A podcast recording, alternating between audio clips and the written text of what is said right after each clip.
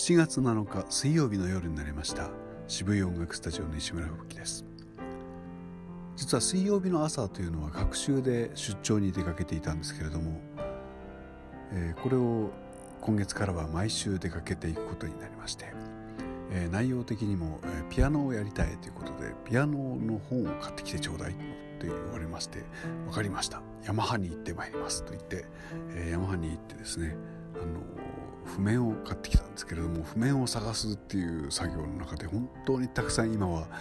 あの初心者向けっていうか昔やってたけど久しぶりにやる大人向けだったりとかそういう楽譜がすごく充実してることにびっくりしましてつまりちょっと簡略化してあるんですねよくある馴染みの好きな曲、ね、みんなの好きな歌が簡単に弾けるようにしてあって、えー、こういう楽譜が今はいっぱいあるんだなと思って感心していた次第です。